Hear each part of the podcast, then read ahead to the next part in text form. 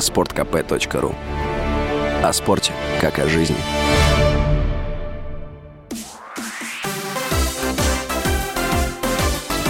Новости спорта.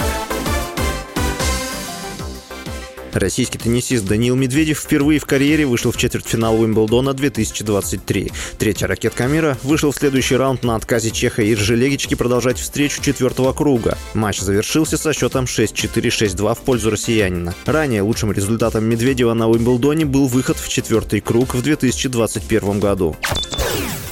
Все заработанные деньги идут родителям, призналась журналистам 16-летняя Мира Андреева после вылета из 1-8 финала Уимблдона. 16-летняя российская теннисистка ответила на что потратит призовые, заработанные на Уимблдоне 2023. По ее словам, большая часть пойдет на теннис, билеты, оплату тренерам. В общей сложности Андреева заработала 265 тысяч долларов на Уимблдоне. В борьбе за выход в четвертьфинал Уимблдона Мира проиграла в трех сетах 18-й ракетки мира американки Мэдисон Кис. Андреева является вторым игроком в возрасте до 17 лет, достигшим 1-8 финала в женском одиночном разряде на Уимблдоне в 21 веке. Первой была Мария Шарапова.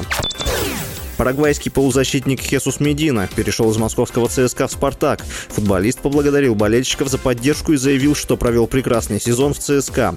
По данным СМИ, сумма контракта 26-летнего парагвайца составляет 6-7,5 миллиона евро. Кстати, еще никогда «Спартак» не платил ЦСКА за футболиста в рамках трансферной сделки. Такое произошло впервые. С вами был Василий Воронин. Больше спортивных новостей читайте на сайте sportkp.ru